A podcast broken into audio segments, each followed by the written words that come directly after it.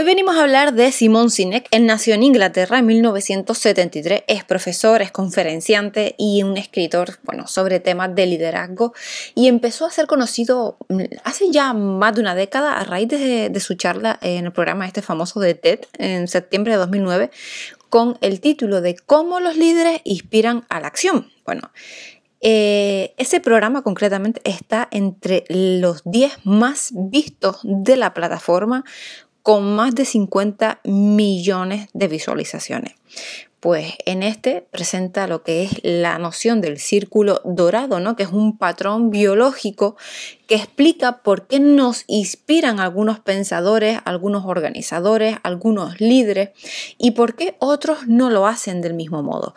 La mayor parte de las personas y de las empresas empiezan con el qué, luego el cómo y finalmente el por qué. Los ganadores, sin embargo, empiezan con el por qué, por el propósito causa, ¿no? Empieza con, ese, con, con eso mismo, ¿no? Pues asimismo empieza con el por qué se publicó su primer libro en octubre del 2009, pues en el que desarrolla esta idea. Y ya un año más tarde, en 2010, Cinec se unió a Rand Corporation como consultor de innovación y de planificación militar. Ya después se trasladó a Nueva York pues, para ser profesor de comunicación en la Universidad de Columbia. En, 2014 publicó su segundo libro titulado Los líderes comen al final, pues sobre esta idea se hizo otro programa en TED que pronunció eh, en marzo del 2014 con el título de ¿Por qué los líderes te hacen sentir seguro? Y tan, bueno, pues acumula también más de 13 millones de visualizaciones. Su tercera obra salió al mercado eh, dos años después, en 2016, con el título de Juntos es mejor y escribió Encuentra tu porqué en 2017, junto a David Mead y Peter Dorker. Bueno, una guía práctica pues para encontrar el propósito en el trabajo. Su última publicación es de 2019, que es el juego infinito con subtítulo ¿Sabes a qué estás jugando? Bueno, pues hoy venimos con 10 mm, magníficas enseñanzas para los líderes. Y el primero es que los liderazgos siempre es un compromiso con seres humanos. Y añade de que los clientes son personas, los empleados son personas. Si usted no comprende a las personas, usted no está comprendiendo el negocio. Y eh, bueno, pues mm, es así de sencillo y, también así de complicado al mismo tiempo, ¿verdad? Mm, como se ha dicho más de una vez, eh, hacer negocio sería mm, algo muy fácil si no fuese por las personas. Hablar de personas es que estamos hablando de emociones y no podemos eliminar las emociones de nuestra vida por muchísimo que nos estemos empeñando. O sea, no podemos dirigir personas simplemente apretando un botón, ¿verdad? No podemos eh, eh, gestionar esas emociones porque esa inteligencia emocional es la clave en las relaciones personales y es una asignatura pendiente para la mayoría. Conocer la esencia del ser humano es determinante para entenderse a uno mismo, ¿no? Que sería, bueno, aceptarse y superarse. Y también para entender a, a los demás, para así relacionarse mejor con ellos acercarse a la esfera de las humanidades, que sería poesía, pues, filosofía, antropología, eh, ayuda mucho a comprender mejor la razón de ser los comportamientos humanos y por tanto pues a estar más preparados para dirigir equipos y dirigir personas. La inteligencia emocional es muy, muy responsable, o sea, en más del 90% del éxito de un buen liderazgo. Mejorar tu nivel de inteligencia emocional redundará positivamente en en, todos los ámbitos de tu vida. La segunda enseñanza es que la gente no compra lo que haces, compra por qué lo hace. Y Sinek dice, cada organización en el planeta sabe qué hace.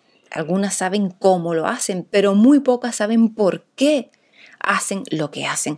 Y no me refiero a obtener un beneficio, eso es un resultado. Y bueno, y pues prosigue diciendo que cuando hablo de un por qué, me refiero a cuál es tu propósito, cuál es tu causa. ¿Cuál es tu creencia? ¿Por qué existe tu organización? ¿Por qué te levantas de la cama por la mañana? ¿Y por qué debería importarle a alguien más que a ti? Pongamos, bueno, pues un ejemplo, ¿no? Lo que hacía especial a Steve Jobs y a Apple. Que esto no viene definido por el qué, que son los productos tecnológicos, ¿verdad? Ni por el cómo, que bueno, que es un bonito diseño y un buen software, bueno, sino es por un por qué y es muy profundo, que es relacionado con el desafío al statu quo y la promesa de la liberación tecnológica. Cuando la empresa de la manzana pues, lanzó por primera vez el iPod en 2001, eh, su claim pues era mil canciones en el, bolsillo, ¿no? Que traducido al lenguaje de la calle era algo así como mm, toda la música a tu alcance. Vaya. El por qué es la liberación tecnológica para hacer mucho mejor y mucho más fácil la vida de la gente. O sea, lo que produce y cómo lo produce no es más que la prueba concreta de por qué lo estás haciendo. Las mejores marcas tienen un porqué y un porqué clarísimo con el que se identifican fervientemente. Los mejores líderes y las mejores marcas, como dice Cinec, independientemente de su tamaño, de su industria, piensan, actúan y se comunican desde dentro hacia afuera. Las mejores marcas son marcas con mm, propósito, porque además mm, de Apple, eh, por ejemplo, otros lemas, si nos vamos a un club de fútbol, por ejemplo el Barcelona, cuyo lema es mm, más que un club, ¿no? Más que un club, y tiene un claro propósito reivindicador de la libertad de Cataluña, ¿no? por así decirlo, o Ford, la empresa de automóviles cuyo propósito en sus orígenes pues era democratizar el coche para que cualquier persona pudiese tener uno. De ahí la obsesión de su fundador, ¿no? de Henry Ford, pues, por la producción en masa. Eh, la tercera enseñanza es que los líderes tienen una posición de poder, pero los que lideran nos inspiran. Y Sinek pues sigue recalcando diciendo de que seguimos aquellos que lideran no porque tenemos que hacerlo, sino porque queremos hacerlo. Y son aquellos que comienzan con el motivo por el que tienen la capacidad de inspirar a quienes los rodean. Los grandes líderes saben producir una conexión emocional entre las causas colectivas y también los intereses individuales. Como por ejemplo incluso señala el neurólogo canadiense Donald Kane, que el razonamiento llega a conclusiones, las emociones conducen a actos. Daniel Pink, que haré pues un programa también de él, eh, en su libro Drive, explica eh, que los humanos, por naturaleza, buscan un propósito, o sea, una causa más importante y también una causa duradera, más duradera que ellos mismos.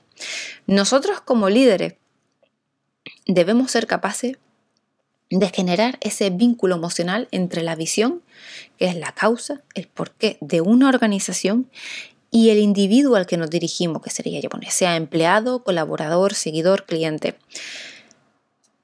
Muchas veces abandonamos trabajos bien remunerados por otros que tienen una causa, que sería el porqué, más estimulante. El dinero como fuerza motivadora sin un proyecto retador detrás que lo sustente se agota muy pronto.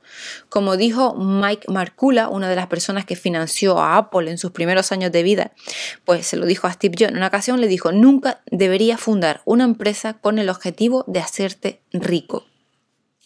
La cuarta enseñanza es que si contratas personas que creen en lo que tú crees, trabajan para ti con sangre, sudor y lágrimas. Bueno, pues en, esa conocida charla eh, TED, eh, la de cómo los líderes inspiran a la acción, mm, Sinek dice de lo que me interesa es lo que hace que la gente se levante cada día para hacer algo. Pero ¿qué es ese algo? Lo que he descubierto es que es esa pregunta, ¿por qué? que se trata de un imperativo biológico que nos impulsa y nos inspira. Y es así, o sea, sin propósito la vida de las personas y de las empresas también carecen de sentido, porque es difícil mantener un compromiso consistente a largo plazo sin un sentido mayor pues que la mera generación de beneficios, ¿verdad? Tony Segarra, que fue bueno, uno de los referentes creativos en España, señalaba que las marcas en origen tenían un propósito, pero que con el tiempo pues centraron su razón de ser en crecer, en ganar dinero y se olvidaron de él. Incluso también el pionero de la psicología positiva, Martin Lehman, que incluso bueno, es autor de la auténtica felicidad, señala que tener una vida con significado tiene que ver con eh, que nos sentimos conectados a algo más grande que nosotros mismos. Pues la siguiente historia lo refleja bien, ¿no? Y es que un día pues paseaba por la ciudad un próspero comerciante hindú y se encontró con un mendigo que pedía una limosna y sintió lástima de ese pobre hombre y le dio pues dos monedas. Al finalizar el día se volvieron a encontrar cerca de la plaza y el comerciante le preguntó, mira, ¿qué has hecho con las dos monedas esta mañana? A lo que el mendigo pues respondió, mira, con la primera me he comprado pan para tener de qué vivir y con la segunda me he comprado una rosa para tener el por qué vivir. La quinta enseñanza es que cuando la gente se siente segura y protegida por los líderes de una organización, la reacción natural es confiar y cooperar. ¿Qué es lo que hace que las personas se comprometan a darlo todo? estamos en entornos que proporcionan seguridad psicológica basada en la confianza y en la colaboración. Y este es el primer reto de cualquier líder, que es crear seguridad psicológica. La gente está dispuestísima a darlo todo cuando puede confiar en sus líderes y en el resto, pues claro, de los miembros de la organización, por supuesto, en los que, claro, también tiene que encontrar lealtad, cooperación y apoyo para desempeñar su trabajo. Por eso los líderes siempre deben ir un paso por delante para que el resto acompañe. La gente necesita pruebas tangibles de que mm, quienes los lideran merecen su talento y su compromiso. Las palabras bonitas sí es verdad, ayudan a, amplificar ¿no? y dar mayor eh, consistencia a los mensajes, pero son nuestros comportamientos los que dicen quiénes somos. Y una de las cosas más corrosivas en el ámbito empresarial son las incoherencias, las mentiras, las injusticias, líderes que no hacen lo que predican. Y en esos casos, el, talento pues se limita a pasar de puntilla. Y en cuanto puede pues vas a mirar a otro lado, ¿verdad? O sea, en, su texto de los líderes comen al final, Sinek escribe muy bien, dice que nosotros los llamamos líderes porque van primero, los llamamos líderes porque asumen riesgos antes que nadie, los llamamos líderes porque van a sacrificarse para que su gente pueda sentirse segura y protegida. Y por lo tanto para que su gente pueda ganar. Y al hacerlo, la respuesta natural es que la gente se sacrificará por ello. Darán su sangre, sudor y lágrimas para ver que triunfa la visión de su líder. Y cuando les preguntamos, ¿por qué hiciste eso? ¿Por qué darías tu sangre, sudor y lágrimas por esa persona? Todos responden lo mismo, porque ellos lo hubieran hecho por mí.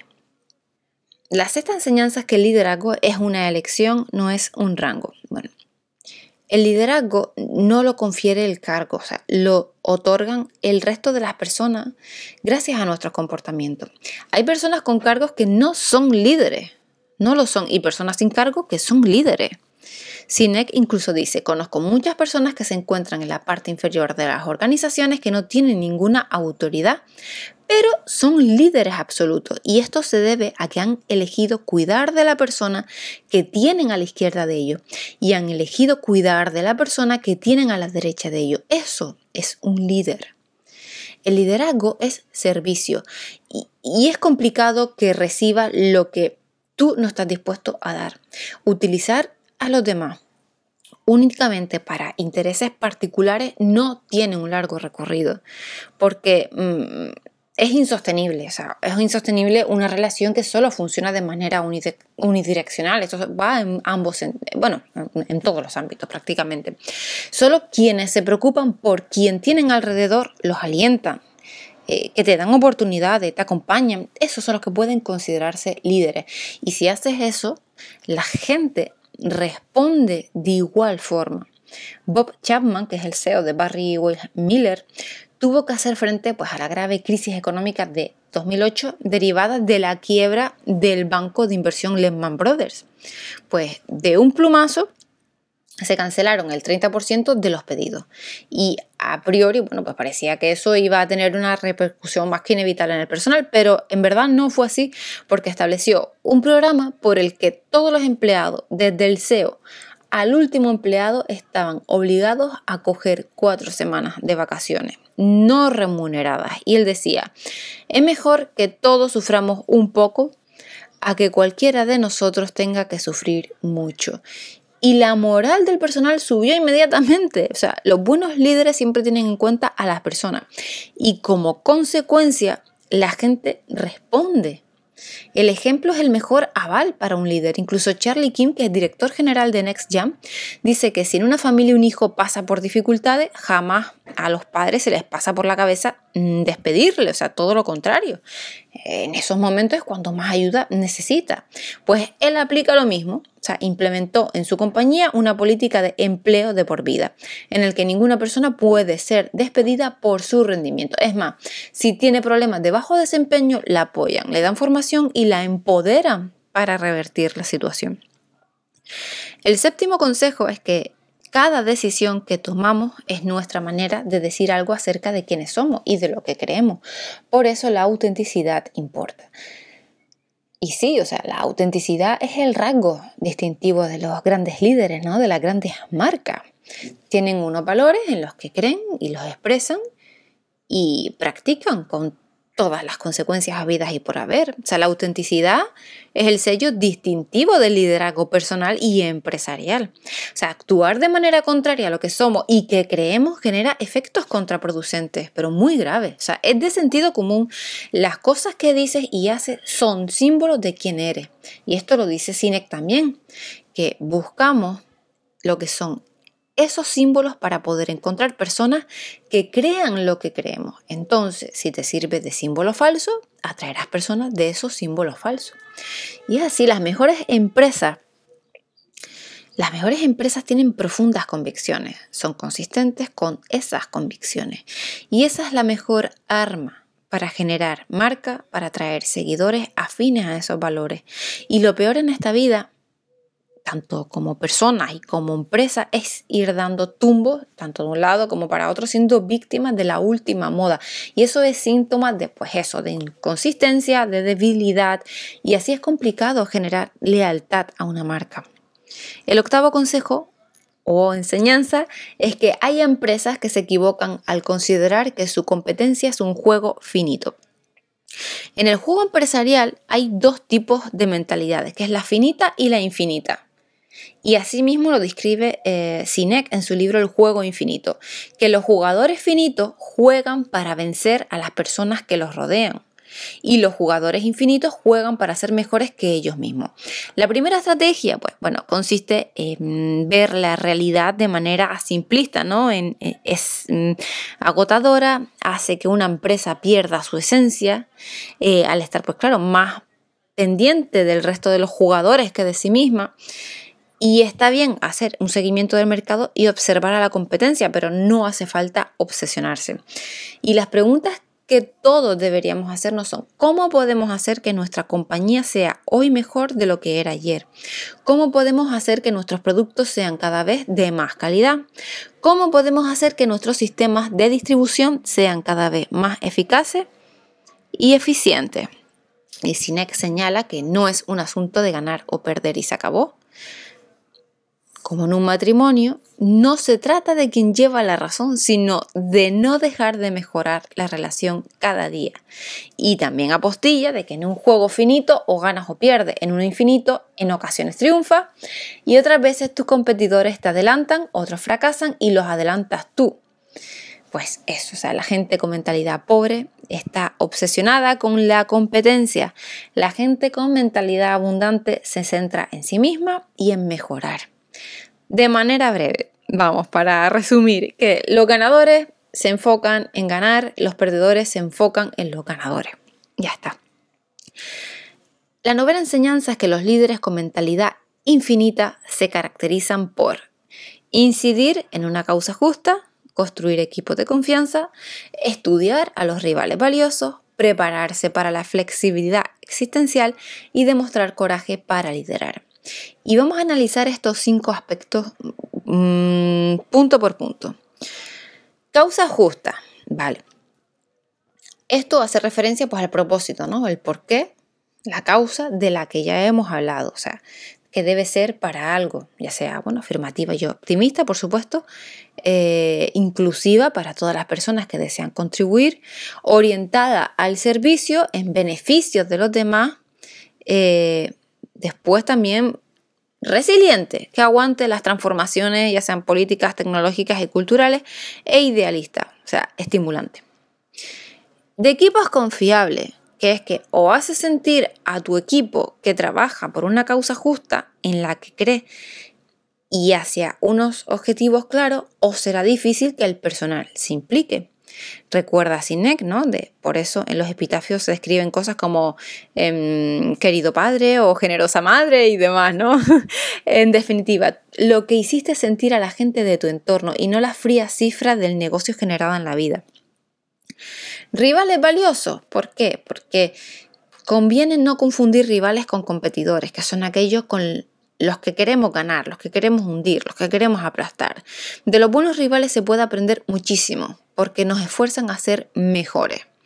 Un buen ejemplo es la rivalidad entre el español, por ejemplo, Rafa Nadal y Roger Federer, ¿no? O sea, eh, eh, en un juego infinito, dice Sinek, las fortalezas del otro nos muestran nuestras debilidades, lo que te permite aprender y mejorar. El otro es la flexibilidad existencial, que es la capacidad de iniciar una disrupción en el propio modelo de negocio para avanzar con efectividad hacia una causa justa. En plan, si no te lo cargas, que sería el modelo de negocio, alguien lo hará. Sinex señala, fue Apple quien inventó iTunes porque la industria musical se dedicó a proteger su modelo de negocio sin hacerlo evolucionar. El ejemplo empresarial más clásico es Kodak quien, a pesar de contar con una posición pues más que dominante en el mercado de la fotografía del siglo XX, incluso inventar la cámara digital en 1975, quedó fuera de juego por su escasa visión y, rigidez para adaptarse a los cambios. Coraje para liderar.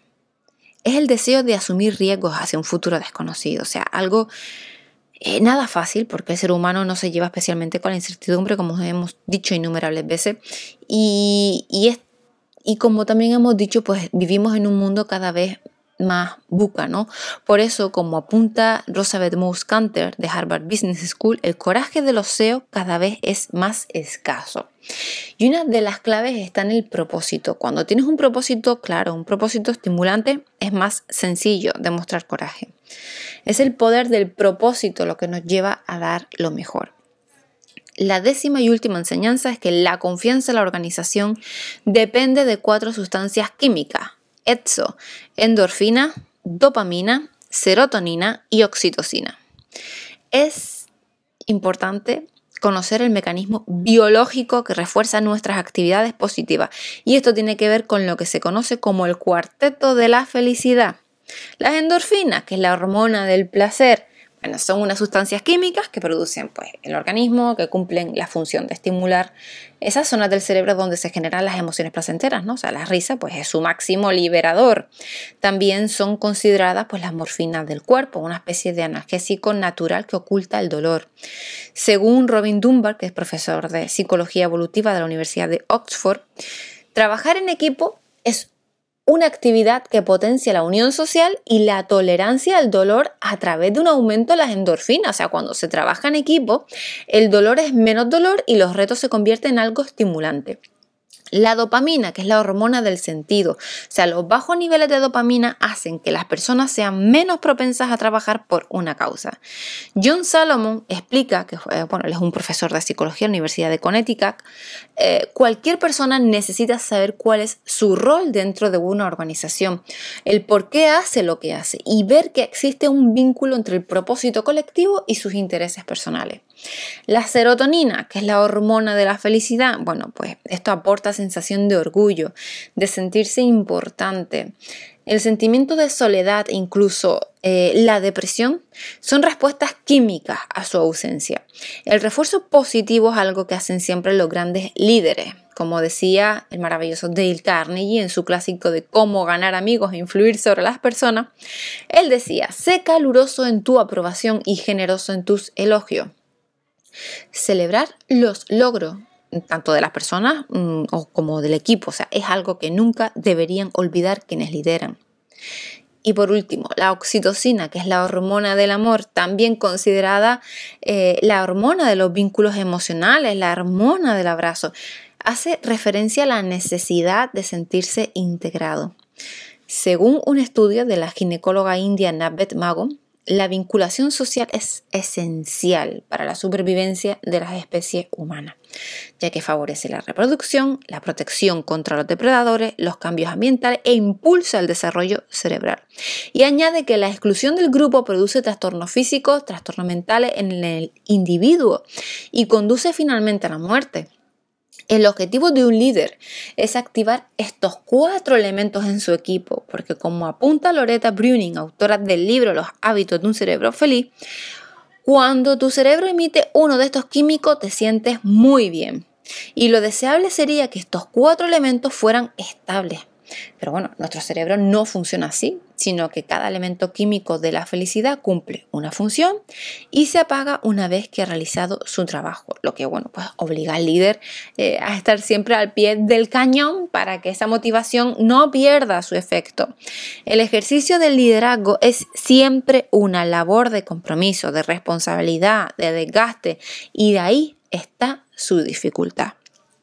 Pues Espero que les haya gustado. Nos vemos el próximo día. Muchas gracias a los nuevos oyentes y espero que te suscribas al canal. Hasta luego.